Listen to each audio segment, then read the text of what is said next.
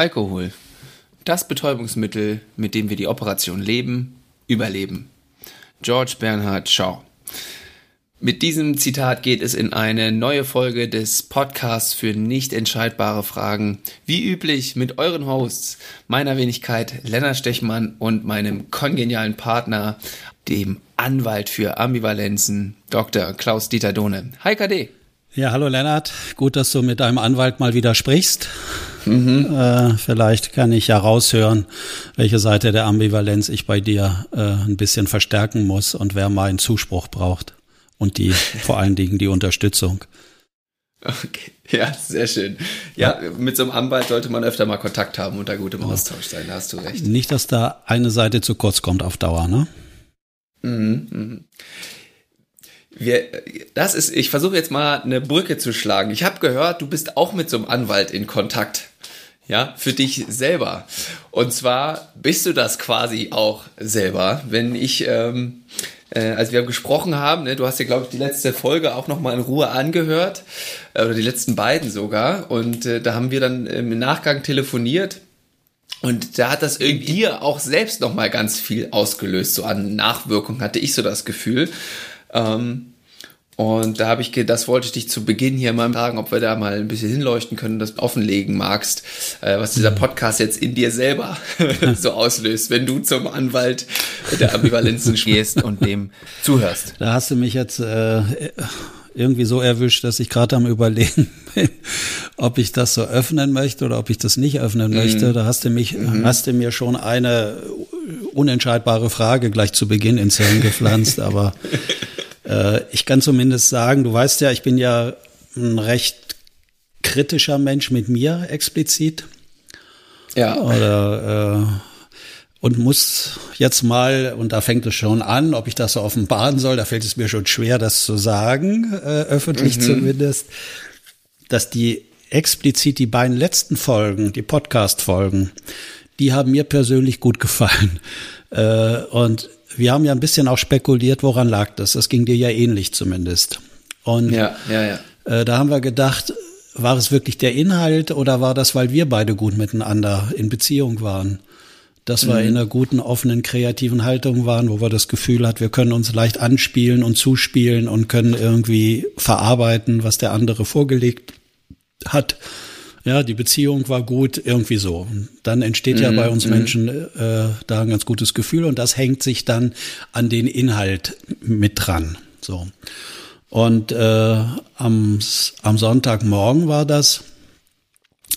Da habe ich mir äh, den Podcast nochmal angehört und beim Anhören habe ich gedacht, äh, also ich habe mir den so angehört, als ob nicht ich das bin, der da spricht Mhm. Sonst komme ich auch immer zu schnell mit meinen selbstkritischen Anteilen ja, in Kontakt. Sondern ich konnte wirklich das von mir ablösen, habe gedacht, okay, konnte so mitgehen und habe dann auch mal den Effekt, den ja einzelne Hörerinnen und Hörer uns auch mitteilen, was ja auch unser Ziel ist. Das war für mich richtig schön. Ich kam selbst in so ein in so eine Art tranceartigen Zustand und war völlig raus aus Bewertungen, zu schnell gesprochen, zu langsam, zu viel Hänger oder sowas. Mhm. Mhm sondern habe plötzlich äh, Geschichten aus der letzten Woche, insbesondere auch diesen einen Workshop, den wir zusammen hatten, äh, nochmal Revue passieren lassen innerlich oder wie Horst Rubisch immer gesagt hat, Paroli laufen lassen. äh, ja, also das hat mir selbst ganz gut getan und ich war danach, ohne dass ich es richtig gemerkt habe, hat mein Anwalt immer völlig richtig scheinbar so halbbewusst, unbewusst die richtige Seite in mir verstärkt, dass ich dann, als ich aufgestanden bin, habe ich gemerkt, ich bin in einem angenehmeren Zustand, hatte mehr Ruhe im Kopf, fühlte mich mehr im Ausgleich als vorher. Wunderbar. Ich weiß nicht, ob Wunderbar. dir das so ausreicht an Öffnung. Ja, doch, ich glaube schon. Und ja. äh, vielleicht äh, ja, wenn du ansatz, also allein, dass das bei dir das ausgelöst hat, würde ja schon den Aufwand hier eigentlich äh, ja, lohnenswert machen, sage ich mal. Und wenn das im besten Fall noch bei ein, zwei weiteren Personen passiert, dann sind wir, glaube ich, auf einem ganz guten Weg. Ja. Eigentlich könnte man ja sagen, wenn ich der Anwalt für Ambivalenzen für andere bin, kann ich es ja für mich selbst auch nutzen. Ja, Nö, warum nicht eigentlich, ne? Klar. Genau. Wunderbar.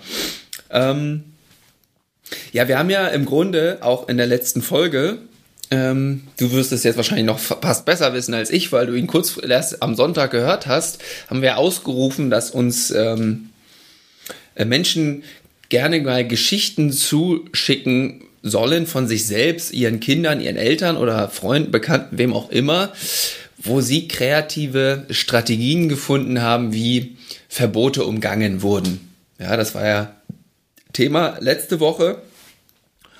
Und ein, zwei äh, Geschichten habe ich zugeschickt bekommen, äh, die ich teilen mag. Und dann wollten wir auch noch mal, hatte ich ja schon bei dir nachgehakt, du hast da ja auch eine große Quelle damals, ähm, anzapfen können, was solche Geschichten angeht äh, in den Kliniken. Ähm, und ich würde sagen, damit können wir doch äh, einsteigen. Oder hast du noch andere Sachen, die wir hier vorweg preisgeben, besprechen sollten, bevor wir da loslegen? Nein, meine Sachen können warten. Deine Sachen können warten. Schön, dass du die hinten anstellst. Ähm, so kennt man mich hin und wieder. So kenne ich dich, genau. Äh, eine Beobachtung fand ich ganz spannend äh, von einem Hörer, der hm, überlegt hatte und sagte dann, ja, hm, also eigentlich gab es bei mir nicht viele Verbote.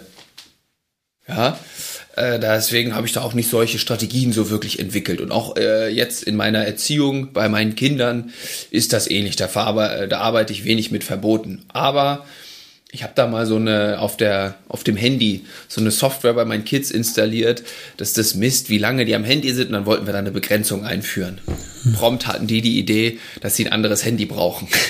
ja, eine andere Marke, mit der mit, äh, wo das mit dieser Software nicht geht. Ob das jetzt genau daran lag oder ob dieses Handy einfach in der Peer Group jetzt in war, das wusste er nicht zu 100 Prozent, ähm, aber fand ich ganz witzig. Und dann erzählt er auch, und wenn es früher Verbote gab, dann waren die ganz anders. Dann war es nicht das Handy, das verboten wurde, oder Medienzeit, Fernseher, Computer, was auch immer, mhm. sondern da hat man früher unter der Bettdecke noch gelesen. Lies nicht so viel, das ist schlecht für die Augen. Ja, hör bloß auf. da habe ich irgendwie nochmal so gedacht, ah ja, wunderbar, danke für das Beispiel. Die Verbote ändern sich vielleicht inhaltlich, aber die Begründung bleiben irgendwie doch gleich. Das heißt, heute wird nicht mehr unter der Bettdecke wirklich äh, gelesen. Mit Taschenlampe war das früher, glaube ich. Genau, genau. Taschenlampe. Genau. Ja. Nee, heute ist es eher ne, die Handyzeit oder bei mir damals in der Jugend Fernsehzeit oder Computer. Ähm, ja. Das Buch, Aber die Begründung bleibt genau, witzigerweise die gleichen. Genau, das Buch leuchtet sozusagen selbst, also man kann dort überall lesen jetzt. Ja, ja, genau. ist einfacher geworden. Ist einfacher ja. geworden. Und eine weitere Geschichte war es noch, ähm, die klassische Ausgangssperre, ja, im Alter, also so im Alter, als das mit dem Feiern losging, hat mir eine Hörerin geschrieben, äh, dass sie eine Ausgangssperre hatte und äh, zu der der Uhrzeit zurück sein sollte, wo ihres Empfindens nach aber die Party gerade erst losging, ja, und dann hat sie einfach äh, ist sie entweder ausgebüxt oder hat ihren Eltern erzählt, dass sie heute bei einer guten Freundin übernachtet, die keine Ausgangssperre hatte. Das wusste die, äh, wussten die Eltern natürlich aber nicht und ist so dieses Verbot ganz einfach umgangen. Tja, da fällt mir natürlich auch gleich noch eine eigene Geschichte ein.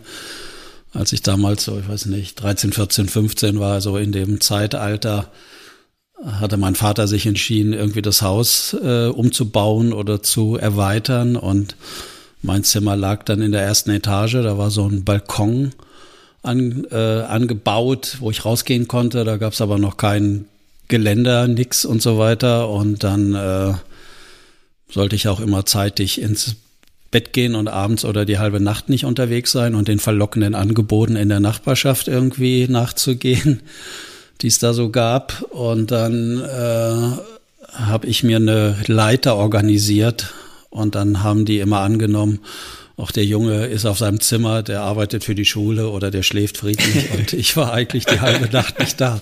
Also von daher. Das ja. Ja, ja das, ich glaube, das sind so ein bisschen diese klassischen Beispiele. Genau. Ne? Ich glaube, das kennt irgendwie jetzt äh, jeder. Ähm, ich habe aber noch ein weiteres Feedback erhalten, was ich auch ganz spannend finde. Äh, und zwar, wie es dann weitergeht. oder auf anderer Ebene, wenn man jetzt nicht kreativ wird, um konkrete Verbote zu umgehen, sondern wenn es heißt, kreativ zu werden, ähm, dass man eigene Sachen oder dass man sich selbst so anpasst, seine Freiheit so einschränkt, damit man in diese Erwachsenenwelt reinpasst, so nenne ich es jetzt mal. Also dieser Übergang von ja, Kindheit, Jugend in Erwachsenenalter und was da auch für Strategien entstehen können, ähm, ja, wie man sich so, ich sag mal, gefügig macht oder anpasst an diese äußere Umwelt, so oder an diese Umwelt, die jetzt scheinbar immer mehr und mehr Realität wird. Und das ist ja auch dann relativ nah an unserem Thema hier eigentlich dran. Und ich glaube, wenn das schief geht, oder schief geht ist jetzt schon so eine krasse Bewertung, aber wenn das ja nicht optimal funktioniert, da hast du dann ein paar Beispielgeschichten aus deiner früheren Karriere, würde ich behaupten. Ähm, aber ja, vielleicht auch ähm, Geschichten, wo man das erst nach ein paar Jahren merkt, wo das gar nicht so offensichtlich ist. Ähm, und das war auch nochmal eine schöne Anregung von einer Hörerin, die ich jetzt hier teilen wollte. Und daraus könnten wir potenziell ein paar Ideen entwickeln, wie wir diesen restlichen Podcast. Ja, das will ich mal aufnehmen. Ich meine, du hast jetzt äh, aus meiner Sicht wieder eine Seite gesagt. Äh, wann verlieren Kinder ihr eigentliches Selbst? Und mhm passen sich vielleicht in ein Regelsystem oder an die Wünsche von Erwachsenen an, damit sie das notwendige Maß an Liebe, Aufmerksamkeit erhalten, Anerkennung, Zugehörigkeit und so weiter. Ja. Mhm. Mhm. Aber auf der anderen Seite gibt es ja auf der anderen Seite des Poles die Rebellion, also dass man zum Regelverletzer wird, dass man sich ja. gar nicht an anpasst, dass man im mhm. positiven, in einer positiven Formulierung zu so einer Art Freigeist wird, also der prinzipiell immer auf die Gegenseite geht. Äh, mhm. so, das kann dann im späteren Erwachsenenleben auch recht, äh, auch recht anstrengend werden, weil man dann vielleicht ja, nicht so leicht äh, länger in sozialen Systemen verbleiben kann, wenn man da überhaupt reinkommt. Ja. Auf der anderen Seite mhm. gibt es diejenigen, die sich anpassen, die lernen ja diese große Empathie und Einfühlung in die Bedürfnisse von anderen Menschen. Mhm. Mhm. Das automatisieren die und da findet man einen Großteil von Menschen, die in diesen sogenannten psychosozialen Helferinnen und Helfersystemen arbeiten. Mhm ja, mhm. die dann dass ja sie da ihre Sensibilität anderen zur Verfügung stellen, sage ich jetzt ja, mal vereinfacht. die das halt ganz gut spüren und aber eigentlich auch sich gut anpassen können darüber in mhm. die Gefühlslage von anderen Menschen und dann aber ihre eigenen Bedürfnisse vielleicht nicht so richtig leben können, beziehungsweise wenn sie die überhaupt kennen noch, weil sie die vielleicht mit dieser Übernahme früher, mit dieser Ausbildung von diesen Fähigkeiten, wo sie sich vielleicht selbst verloren haben mit ihren Wünschen, Bedürfnissen, dass sie die gar nicht, äh, nicht nur nicht wahrnehmen, sondern auch nicht aktiv einfordern können von mhm. anderen. So. Mm, mm. Ja. Ja.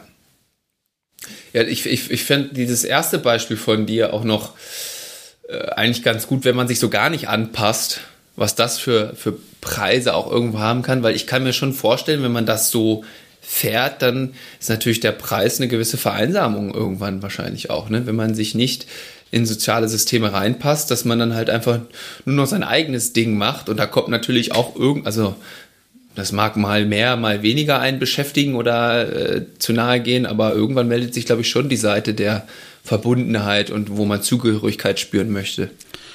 Ja, klar, aber das sind dann so Lebenskonstruktionen, die man ja auch finden kann, so äh, Weltenbummler, äh, Extrem-Bergsteiger, mhm. die da Wochen, Monate lang allein unterwegs sind oder mit ihrem Segelboot über die Weltmeere schippern, mhm. die, ja, die können das anderweitig ganz gut aushalten mit sich. Die kriegen mhm. eher mhm. Störungen, wenn die zu viel mit anderen im Außen unterwegs sind und müssen ja. dort halt Geselligkeit leben oder sowas. Ja, ja. Mhm. Ja, wunderbare, nicht entscheidbare Fragen. Das sind wir wirklich ganz nah am, am Ursprungsthema dieses Podcasts, würde ich behaupten. Naja, und du hast ja auch in dem Eingangszitat, hast du ja erwähnt, äh, dass Alkohol scheinbar eine wichtige mhm. Funktion hat, um die Operation Leben gut zu überstehen. Und von daher, wenn wir mal Alkohol rausnehmen und als als Art Bewältigungsstrategie nehmen, worüber wir gerade gesprochen mhm. haben.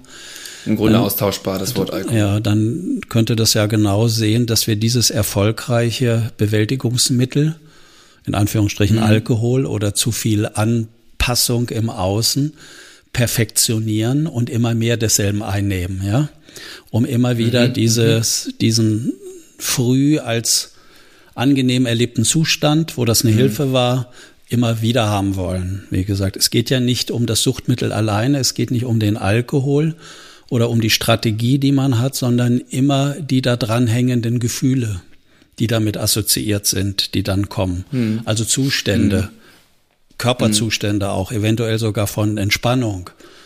Dass man, oh, ich muss mir keine Sorgen machen, ich gehöre dazu, ich habe es geschafft, mich gut anzupassen an die Wünsche und Bedürfnisse jetzt von meinen Eltern beispielsweise.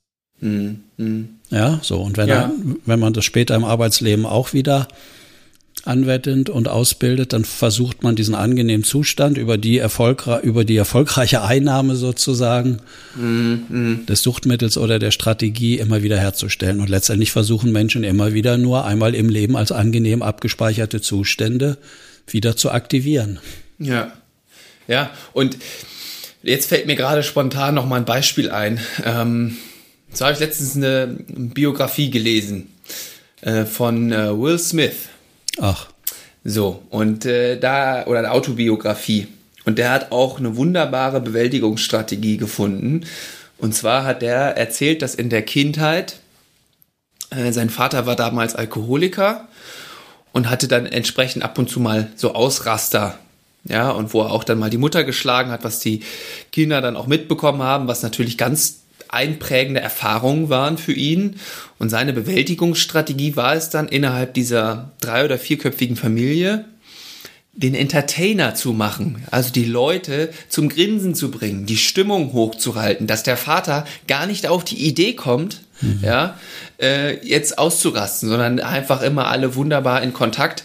Und Ne, wenn man das dann weiter treibt, diese enorme Fähigkeit, die er als Entertainer ausge, äh, ausgeprägt hat damals, wunderbar erfolgreich mit geworden. Ja, also hat er wirklich eine sehr, sehr tolle Karriere mit hingelegt. Ähm, aber der hat schon dann auch ganz schön in diesem Buch die Preise, die damit einhergehen, beschrieben, dass das eigentlich eine Schutztaktik für ihn irgendwann war, an diese eigentlichen Gefühle, die er da vermeiden möchte, wie du gerade gesagt hast, mit dieser Strategie nicht zulassen zu müssen. Und das hat sich über die Zeit bei ihm wohl aufgestaut und äh, ja, ist eigentlich ganz schön beschrieben da nochmal. Ja. Wunderbar, gefällt mir ausgesprochen gut, äh, diese Fallgeschichte oder dieses Beispiel, weil Übertragen wir nochmal auf Arbeitskontexte, ist genau das, was die gelernt haben früher durch besondere Arbeitsleistungen oder erst Schulleistungen, Arbeitsleistungen, genau diese Phänomene äh, hervorzurufen, das Leuchten in den Augen des Vaters oder der Mutter zu sehen, die sie dann bestätigt haben für diese Arbeitsleistung, mhm. Schulleistung und mit dem kleinen Augenzwinkern, ich mache noch mehr, dann leuchten die Augen auch noch stärker oder mhm. äh, der oder die Eltern ähm, haben mitgeteilt, Mensch Junge, das war klasse, aber da geht noch mehr. Ja, ja. Ja, also mhm. dann weißt du, was diese Menschen im Arbeitsleben für eine Bewältigungsstrategie gefunden haben. Die können dann, die versuchen dann ganz besondere Arbeitsleistungen immer zu erzielen ja. und herzustellen und äh, das kann sich dann so verselbstständigen, dass die, dass die die Eltern dann nicht mehr haben, sondern dann machen die das für sich selbst, um diese angenehmen Zustände zu haben, aber koppeln sich auch ab. Vielleicht von anderen, weil die da nicht mehr Schritt halten können, weil das so mhm. automatisiert mhm. und verselbstständigt ist. Ja. Man könnte ja im Grunde so, ich würde das dann so ein bisschen so sagen, das sind dann ja im Grunde so Arbeitstiere mit einem hohen Arbeitsethos, ja, immer voll dabei, ne, volle Kanne, auch wie der Will Smith, ne, der hat ja auch echt eine krasse Karriere hingelegt. Das Problem ist dann ja nur irgendwann, was ich mir jetzt gerade vorstelle, ist, wann ist es denn mal genug? Ja, wann ist es man erfolgreich genug gewesen? Das hört ja im Grunde nie auf. Dann ist man ja eigentlich gefangen in so einem Hamsterrad, weil diese andere Seite, die ja. damit einhergeht, die kennen, ich sage jetzt mal, diese Menschen in dem Sinne ja nicht. So würde ich es mir jetzt zumindest erklären im Kopf. Ja, ja. ja. Gut, ja, das war jetzt nochmal ein Beispiel von mir, was mir gerade spontan eingefallen ist. Ähm, aber ich hatte ja, also du hattest ja letzte Folge das schon ein bisschen angeteasert, dass du da ein paar interessante äh, Geschichten noch parat hättest von Menschen, die ganz kreativ dann doch noch an ihren, äh, ja, an ihre Bewältigungsstrategie rangekommen sind, äh, Drogen, Alkohol oder was auch immer das dann damals war. Ist dir da noch was im Laufe der Woche eingefallen? Ja, da sind mir natürlich viele Geschichten eingefallen, aber ich glaube, das ist austauschbar von Manipulieren von Shampooflaschen, von äh, das mit reinzubringen. Äh, ich weiß früher, da wo ich meine Erstausbildung gemacht hatte, in dem Büro, wo ich da mitsaß, da äh, wurden Aktenordner umgearbeitet, wo dann so Schnaps äh, versteckt war, die man, wenn man den Ordner rausgezogen hat, aber auch nicht gleich gefunden hat. Also da waren die Leute irgendwie sehr kreativ auf so unterschiedliche Shampooflaschen und Aktenordnern. Ja, sehr gut. Aber dann müssen die ja auch te äh, technisch, ich meine, handwerklich hochbegabt gewesen sein. Ja, das bilden die dann irgendwie aus. Oder sie finden Leute, die ihnen das irgendwie herstellen und produzieren. Ja. Und äh, ich bin mal, ich bin mal gespannt. Also eigentlich äh, glaube ich, hat, haben unsere Regierenden äh, eigentlich nichts anderes vor. Die wollen gucken, welche äh, Menschen in der Gesellschaft jetzt hochkreativ werden und wie kriegen wir die dazu? wenn, wenn sich circa zwei Drittel für die Nichtkreativität entschieden haben und lassen sich einfach, ich sag mal, impfen, dann sind die ja raus aus dem Spiel, dann haben die sich sozusagen mhm. angepasst an das herrschende mhm. System und können sich ganz tief entspannen und beruhigen und müssen nicht über Problemlösestrategien nachdenken. Wie kann ich sonst weiterhin am sozialen Leben mitmachen, obwohl ich äh, nicht geimpft bin? Die Fragen haben die ja gar nicht. Aber die anderen und für diejenigen, für die es jetzt eng wird, die sich weiter nicht impfen lassen wollen, aber gleichzeitig auf gewisse Freiheiten auch nicht verzichten wollen, da bin ich gespannt, was denen alles einfällt. Ja, ja, und ja, von das, daher, das könnte ja. tatsächlich ein sehr cooles genau. Live-Experiment, sag ich mal, sein. Absolut. Auf was für Ideen die so kommen. Absolut. Und da bin ich gespannt. Ich habe ja wirklich die Vermutung, dass die das extra so arrangiert haben, damit wenigstens ein Drittel der Gesellschaft noch kreative Leistungen für unser rohstoffarmes Land entwickelt, sozusagen. Trainingslager. Trainingslager. Ah, ja. ja, das war nämlich auch jetzt, ähm, um äh, auch eine Idee von mir, wo ich da so was äh, bei mir noch nachgewirkt hat zur letzten Folge. Wenn wir jetzt sagen, diese Verbote, wie du es gerade formuliert hast, fördern eigentlich die Kreativität von Menschen, habe ich gedacht, auch, also ich habe dann eher im Beziehungskontext gedacht, ja wunderbar, dann her mit den Verboten, verbietet einfach alles irgendwie und möglichst konfus, ja, damit man äh, die Kinder quasi auffordert, kreativ zu sein. Das muss doch aber eigentlich auch eine Gegenseite haben, oder, Herr Anwalt? Ja, die Antwort kannst du dir ja schon selbst geben eigentlich, ne? ja. Ja, also ich glaube, dass man immer die andere Seite ganz gut ausbildet, weil äh, ich merke, das ist für andere dann nicht ganz so leicht im Umgang mit mir, wie du vielleicht weißt. Äh, wenn man mir zu sehr äh, kommt, dass ich irgendetwas machen soll, mhm. dann kann mhm. es passieren, dass ich komplett jegliches Werkzeug aus der Hand fallen lasse und gar nichts mehr mache. Ist auch eine kreative Lösungsstrategie. Ja, aber auch, aber auch nicht immer so, immer so zielführend. Und ich denke immer wieder an die Schulzeit zurück. In den ersten Jahren hatte ich das Gefühl, da war mein Vater mit äh, meinem Patenonkel, äh, der ein Mädchen hatte, die auch so alt war wie ich. Wir wurden dann zusammen eingeschult und die hatten miteinander eine Konkurrenz und einen Wettbewerb und das haben die dann so übertragen, so dass mhm. äh, ich plötzlich äh, da angehalten wurde, mehr zu arbeiten für die Schule und andere Noten und ich müsste schneller lesen lernen als wir an, also als so. und, und nach einer Zeit habe ich gemerkt, äh, wer will denn dir eigentlich was sozusagen?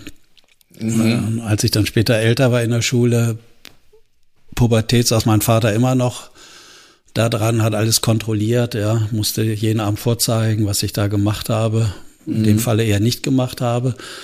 Und was habe ich gelernt? Wie kann ich diese Nummern umgehen? Dass ich A in diese Situation reinrutsche und komme mhm. und aber irgendwann äh, wurde, wurde das so weit eskaliert, dass ich irgendwann entschieden habe, ich mache gar nichts mehr. Und da lasse ich mich auch zu nichts bringen und zwingen. Ich mache einfach nichts mehr. Das ist sozusagen die höchste Form der Autonomie, aber letztendlich auch der Selbstbeschädigung, weil das dazu geführt hat, dass ich äh, die siebte Klasse nochmal machen musste. Die wussten mhm. mit mir nichts mehr anzufangen. Irgendwie haben sie gedacht, na so ganz blöd ist er irgendwie auch nicht, aber er macht nichts. Einfach mal wiederholen, ja, genau. Genau. Selbstwertgefühl stärken. Absolut, genau. Und da passierte eigentlich folgende Sache, als ich dann äh, natürlich musste ich dann die Preise von Beschämung aushalten innerhalb der Familie, ja. ja. ja. Da kriegst du dann die Etiketten von äh, von faul bis was weiß ich was, ja. Von faul bis. Vollidiot wahrscheinlich. Ja, ja, genau. Aber das war äh, ja gut. Und dann das ist das, was auch hier einfließt in, in, äh, in, unsere Aufnahme, was wir immer wieder anbieten wollen. Als ich dann in das neue Schuljahr, in meine neue Klasse kam, meine damaligen Freunde eher nicht mehr um mich hatte, mhm. musste mich neu einfinden und da waren dann natürlich andere, die auch nochmal das Schuljahr wiederholen mussten und da haben wir gleich so eine Art äh, Selbsthilfe Gruppe da gegründet, hatten uns gleich äh, gut verstanden äh. und äh, mhm, ja, ich. wie geht ihr damit um, mit diesem Problem jetzt irgendwie die Loser zu sein? Und da kam ein Lehrer, der hat äh, irgendwann eine Geschichte vorgelesen und diese Geschichte ist von Siegfried Lenz. Ich weiß nicht, der ist heute glaube ich nicht mehr so aktuell in der Schule vielleicht. Das sagt mir nichts tatsächlich. Äh, okay, Siegfried Lenz, die Geschichte heißt Jäger des Spotts. Und diese Geschichte, als er die vorgelesen hat, da geht es um so einen Eskimo, der seinen Namen aus den Spottliedern des Volkes äh, tilgen möchte, indem er heimlich aufbricht zur Jagd. Und äh, ein Satz ist so, weil sie auch seinen Aufbruch mit Spott bedacht hätten.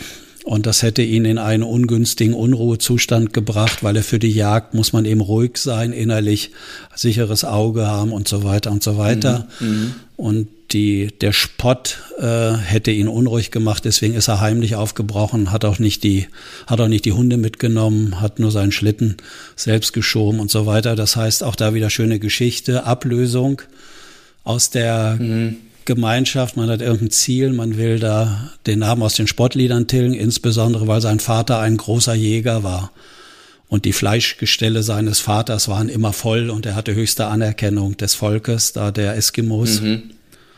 Und jetzt mhm. geht er immer wieder los und versucht, das da zu machen. Und dann wird, kommt er in Abenteuer rein, erlebt die lebensgefährlichsten Sachen und hat auch wirklich Unglück immer wieder und Pech dabei und ja, also irgendwie passiert immer was. Dann hat er irgendwie so ein so ein Moschusochsen äh, oder ein da vor der Flinte und alles stimmt, der Wind steht entsprechend und dann schießt er in vollem Bewusstsein, jetzt hat er Erfolg und genau in dem Moment, wo der Schuss das Rohr verlässt, äh, halt den Lauf, springt vor ihm Schneehase hoch und er verzieht leicht.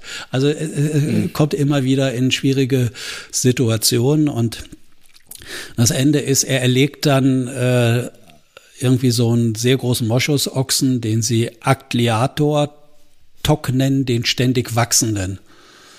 Das ist so die größere Ausgabe von dir, Lennart. ja.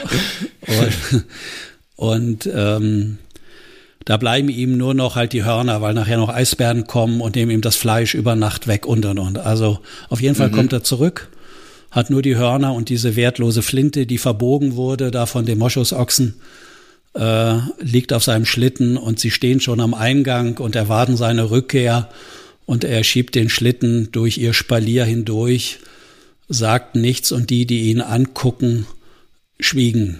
Also es ist eine sehr, so, ne, wieder Ablösung der Geschichte. Und in dieser Geschichte, das ist mir erst jahrelang später, als ich meine Hypnose-Ausbildung gemacht habe, klar geworden, in was für einem, in was für einem intensiven, tiefen Trance-Zustand ich da war. Das heißt, diese Geschichte, da geht's um diesen Eskimo, ja, da kann man sagen, was mhm. haben wir halt mit Jagd zu tun und so weiter. Ja, ja. Aber das hat diese ganzen Geschichten, ich sag mal, von Beschämung, wie kann ich wieder Anerkennung kriegen? und so weiter und mhm. so weiter, ja. Der Vater als großes Vorbild mit den großen Fleischgestellen, wo man nie die mhm. Ansprüche mhm. irgendwie genügen konnte und und und, lief so unbewusst, sage ich mal, dieser ganz eigene Film ab. Ich konnte diese Geschichte nutzen und habe in mir, äh, und ich weiß noch wie heute, äh, wenn ich es jetzt dir gerade erzähle, kann ich dieses Gefühl dieses Zustands erinnern, wie ich da wirklich aufstand. Ich wusste nicht mehr, wo oben und unten ist. Ich war so gefangen in dieser, äh, in dieser äh. Story. Und ob du es glaubst oder nicht, Lennart, danach wurde es irgendwie anders. Und irgendwie hatte mein Vater dann auch verstanden, dass äh, das mit mir oder aus mir, wie er immer formuliert hatte, nur noch was werden kann, wenn er sich zurückhält, ohne mich, heute würde man sagen, mit Excel-Listen und mit Transparenzboards kontrolliert, äh, dass ich auch ja alles halt abgearbeitet habe. Mm, mm. Ja, ja, hat ja ganz gut funktioniert, würde ich mal so behaupten. Genau. Und um so halbwegs dann nochmal durch diesen Alltag, wo ich eigentlich die Leistung weitgehend eingestellt hatte, äh, hatte ich dann doch immer wieder so kurzes Aufflackern, wo ich gedacht habe, na, du kannst ja doch mal kurz was machen.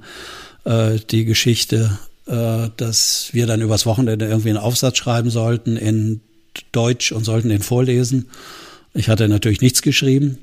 Und dann lag vor mir äh, mein leeres Heft und dann wurde ich aufgerufen, ich sollte das vorlesen und dann habe ich habe ich was vorgelesen, aber es stand ja nichts. Ich habe einfach so getan, als ob ich was vorlese. Eine Geschichte, die auch eine Struktur hatte, die halt einen Zusammenhang hatte und die, glaube ich, durchaus auch unterhaltsam war. Und hm. niemand hat was gemerkt, der Lehrer auch nicht. Und mein Nachbar, da mein Mitschüler, der sagte immer, du musst mal umblättern, du musst umblättern.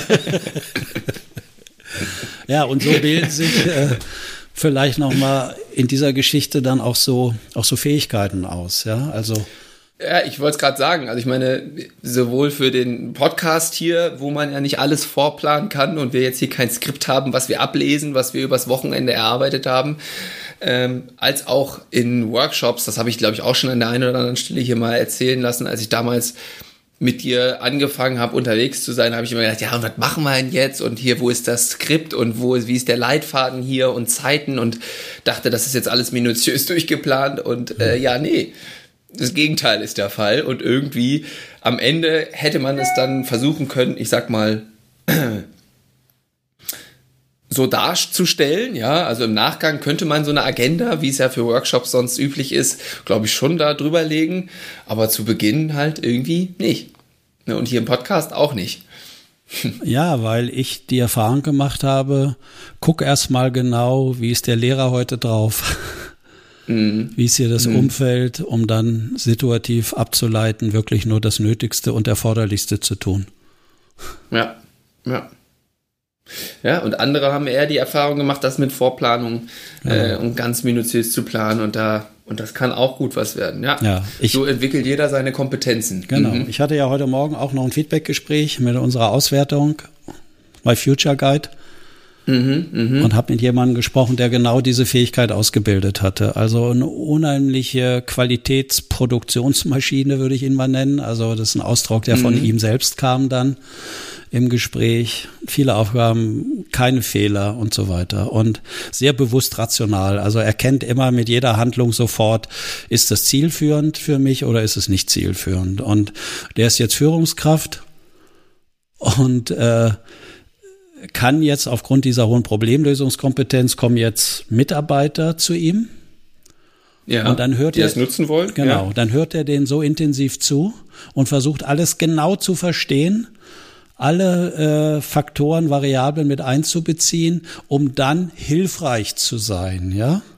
So. Mm, mm. Das führt aber dazu, diese bewusste, rationale Kompetenz, die er da hat, ja, viel mit Vorplanung zu arbeiten, hohe Impulskontrollfähigkeiten, das äh, drückt dann, wie gesagt, auf den Vagusnerv und der Vagusnerv steuert die feine mimische Muskulatur im Gesicht, wo andere Leute Sicherheit erhalten im Umgang.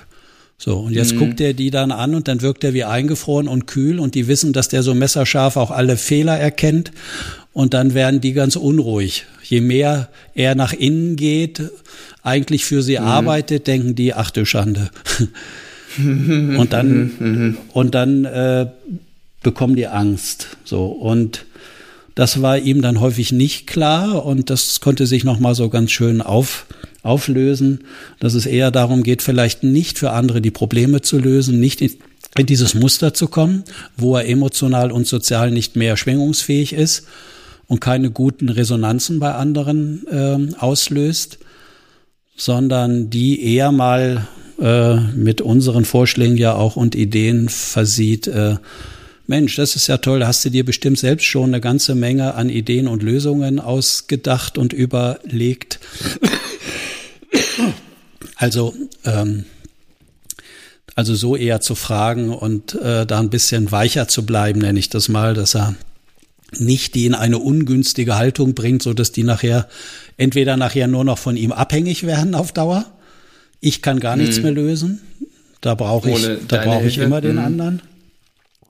Und was entsteht aber in dem Team für eine gute äh, Atmosphäre, wenn die merken, der hilft mir, dass ich selbstständig äh, auf Lösungen stoße und komme, das sind meine Lösungen, ich kann mich freuen und diese Freude überträgt sich dann, glaube ich, auch wieder auf andere und dann entstehen dieses schöne Wort ja, diese guten, mehr unbewussten Resonanzen und Schwingungen, die uns Menschen gut verbinden und die uns dann eben auch ein adäquates Wohlergehen äh, zuteil werden lassen. Jetzt überlege ich gerade so, wenn du das so beschreibst für eine Führungskraft und eigentlich ist es ja ein, ähnlich wie im Optimalfall in der Erziehung ja auch, ne? Also passt, passt ähnlich zueinander.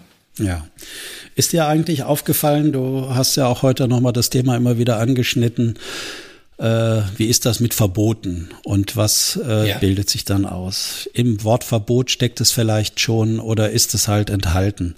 Damit sich solche Süchte für was auch immer ausbilden, muss es irgendwann mhm. im Leben, meistens in so in der Phase Pubertät äh, ja. herum, muss es jemand gegeben haben im Außen, der äh, ein Verbot ausgesprochen hat. Also der äh, darauf hingewiesen hat, dass man irgendetwas nicht macht. Mhm. Beispielsweise mhm. das Lesen unter der Bettdecke, weil es für die Augen so schlecht ist. Mhm. Ja.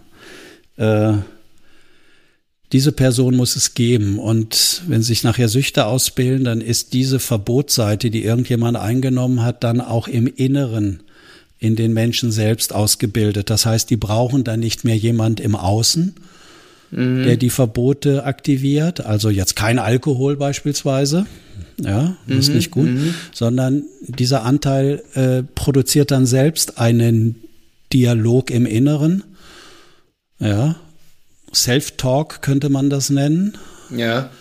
Und dann sagt die andere Seite, sagt dann, aber oh, es wäre so schön, heute Abend einfach mal wieder sich gehen zu lassen. Und du kennst doch die schön warmen Gefühle, die dann entstehen mm, und die mhm. Muskeln mm. werden weicher und die Sorgen gehen zurück. Mach dir doch mal eine Flasche Rotwein auf. Ja, ja, so, ja, ja. ja. Und dann kommt die andere Verbotsseite und sagt, ah, da musst du aufpassen. Ein paar Schlucke ist noch okay, aber lass das lieber sein. Du musst morgen früh, früh aufstehen. Du hast einen wichtigen Workshop hier. Du kannst dich heute Nacht nicht äh, dermaßen gehen lassen und so weiter. Dann kommt die andere ja, Seite, ja, aber ja. jetzt sind doch hier nette Leute da, wir haben eine tolle Stimmung, da bleibe ich sitzen, da gehe ich mm, noch nicht mm, nach Hause mm. oder halt ins Bett. So, und das ist dann der Dialog, der entsteht. Und bei Suchterkrankungen, also die es nicht kontrollieren können, da äh, die machen das so extrem, und das Verlieren sieht dann so aus, indem sie sich völlig auf Dauer selbst entwerten, weil sie immer das Gefühl haben, sie sind nicht stark genug geblieben.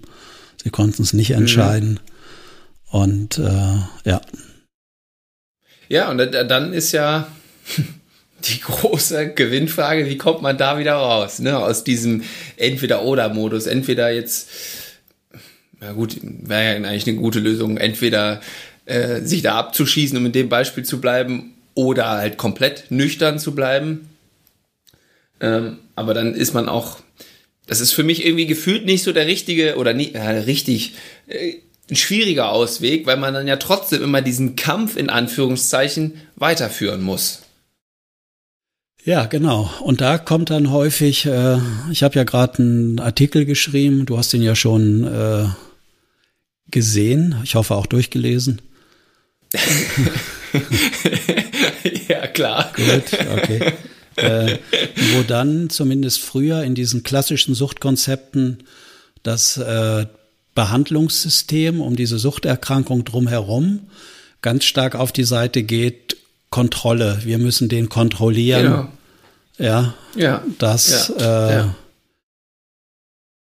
dass der jetzt nicht schwach wird und so weiter. Mhm. Oder die Seite, die andere Seite da stärken, die das verhindert. Ne? Aber dann ist es ja weiter immer ein Kampf. Es bleibt ein Kampf und der wird dann von außen übernommen. Das heißt, auch da löst sich im Inneren der Konflikt wieder auf, weil das, äh, weil die im Außen jetzt die eine Seite übernehmen, beispielsweise die Seite der Veränderung, ja, raus aus der Suchterkrankung. Mhm. Und dann mhm. ist der Patient, fühlt er sich auch gut in diesen Einrichtungen, weil jetzt kann er eigentlich, hat er diesen konflikthaften inneren Dialog nicht mehr so stark, weil das ja die anderen im Außen übernehmen. Und eine Strategie ist dann, er fängt mit den anderen im Außen halt zu ringen und zeigt denen, welche Seite die wirklich wichtigere ist. Durch Heimlichkeit, durch Aktion, ja. Und dann sind die im Außen wieder enttäuscht, die anderen. Jetzt haben wir uns so viel Mühe hier gegeben mit dir unterstützen dich hier dauernd mit unterschiedlichen Angeboten. Und jetzt sind wir enttäuscht, dass du einfach äh, wieder eine Flasche Alkohol in deiner Shampooflasche irgendwie mit reingeschleppt mhm. hast und so weiter. Ne? So. Also wird der, der Konflikt einfach nur nach außen gegeben. Genau. Schau dir, schau dir die Arbeitssysteme an, wie das halt dort läuft. Ja. Wie stellen da Mitarbeiter wieder die andere Seite her, wenn sie eher immer wieder auf die Seite Strukturiertheit, ja, Methode, Linearität von A nach B zu kommen. Was die machen, wie führen die die andere Seite wieder ein?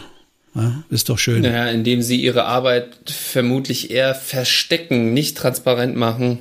Ja. Äh, ja, irgendwas, ne? Oder sie machen es im Privatkontext. Ja. ja, oder das. Oder halt, sie verstehen das nicht, sie können es nicht nachvollziehen, ja ach so war das gemeint, ich habe es ja, ganz anders ja, verstanden. Mm, mm, da musste ich erstmal mm. mit Lennart einen halben Tag drüber sprechen, dass ich das überhaupt erstmal verstehe, was ihr da von mir wollt. Und so, ja, das heißt, das ist halt auch eine ganz gute Strategie, wie man das dann nicht machen kann.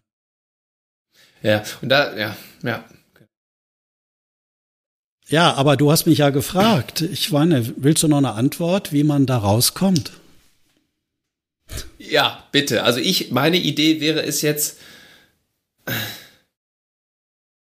ja, auf diese, ja, das ist so, das hatten wir ja auch schon ganz oft, dieses, dieses Wort, auf dieses Bedürfnis der anderen Seite, sei es jetzt der Rotwein oder was auch immer, ist ja völlig austauschbar, das liebevoller zu sehen, wo das herkommt und da zu gucken, was für gute Gründe habe ich, dass sich das so ausgebildet hat und ja dann vielleicht eher so zu agieren, okay, jetzt mal heute für diese Seite, für diesen guten Grund ein, ein, ein Schlückchen Rotwein, ja, und nicht die ganze zwei, drei Flaschen. Das ist schon sehr weit so psychotherapeutisch jetzt, was du sagst. Ja, das ist eine gute Strategie. Man würde dann versuchen, die positiven Erlebnisse rausarbeiten, die an dem Alkohol hängen. Ja, ja, ja, Und dann stellt man fest, dass man da ganz intensive emotionale Erfahrungen mit jemand anders hatte. Vielleicht sogar mit seinem Vater, Mutter oder innerhalb der Familie, wo irgendwas möglich war und so weiter. Aber was mhm. ich meinte ist, und es hängt mit unserem Podcast zusammen, ist eigentlich diese schwierige, nicht entscheidbare Frage, die für mich zu Beginn eigentlich steht. Eigentlich geht's um die Frage, willst du dich weiter in deinem Leben vom Suchtmittel äh, lenken lassen, fahren lassen? Mhm oder mhm. setzt du dich selbst mhm. auf den Fahrersitz und fängst an, selbst zu steuern? Also, und verschaffst du dir damit selbst Erfolgserlebnisse? Mhm. Oder eben nicht. So, also ja. willst du das weitermachen auf gut Deutsch oder willst du es nicht weitermachen? Und das ist eine schwierige Frage, das ist eine nicht entscheidbare Frage. Für beide Seiten gibt es gute Gründe aus seiner Sicht. Ja. Ja, und das ja. zwingt uns, und ich glaube, dass das auch im Arbeitsleben einerseits hilfreich ist, äh, zwingt uns immer wieder in die, wie wir das nennen, aus dem systemischen Neutralitätshaltung den Zielen gegenüber. Ja. So frei nach dem Motto, Du hast jetzt echt einen schweren Entscheidungskonflikt, Lennart. Hörst du mit deinem Suchtverhalten morgens deinen Milchkaffee zu trinken auf, wenn er dir nicht gut tun würde? Ja, ja. Dein Magen ist schon geschädigt, die Organe ja, hast du irgendwie schon äh, kaputt gemacht oder, oder eben nicht. So. Mhm, mh. Das kann ich verstehen, das ist eine schwierige Frage. Ich bin gespannt, Lennart, wofür du dich entscheidest. Mhm. Ja, so. Das heißt, springen wir von außen auf die eine Seite und definieren die eine Seite äh, als gut, zwingen wir automatisch das System weiter in ein Ungleichgewicht und dann bleibt bei den Patienten in dem Falle, in dem Kontext nur die andere Seite, das weiterzumachen.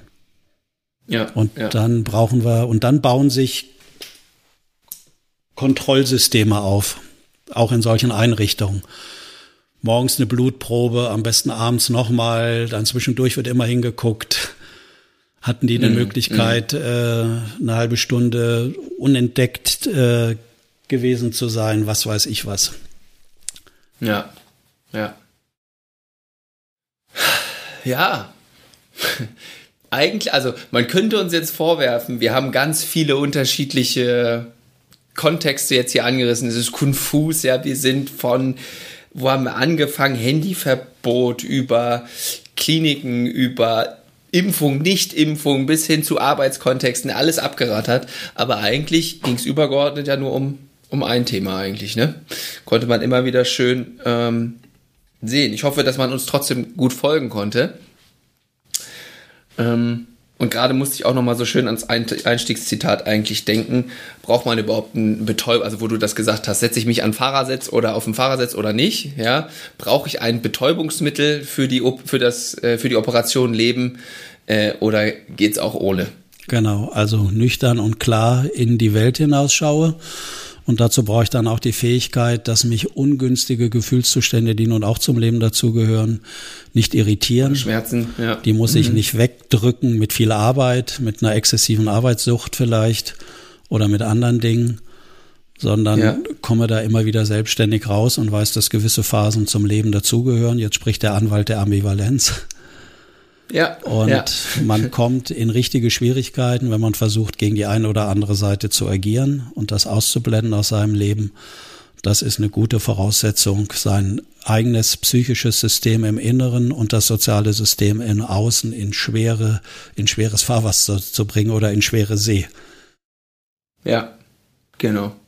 Von daher würde ich eigentlich sagen, zum Abschluss, Leute, seid lieb zueinander untereinander und vor allen Dingen seid auch lieb zu euch selbst. Weil ihr, genau, ich würde ergänzen, weil ihr nie wisst, in was für einem inneren schweren Self-Talk, Auseinandersetzung und Krieg, der sich gerade befindet.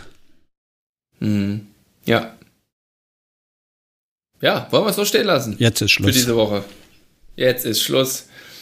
Ähm, ja, vielen Dank fürs Zuhören. Vielen Dank, dass du wieder dabei warst, KD. Ich freue mich auf nächste Woche. Und ja, wenn es wieder heißt, eine neue Runde nicht entscheidbare Fragen. Bis dann. Tschüss.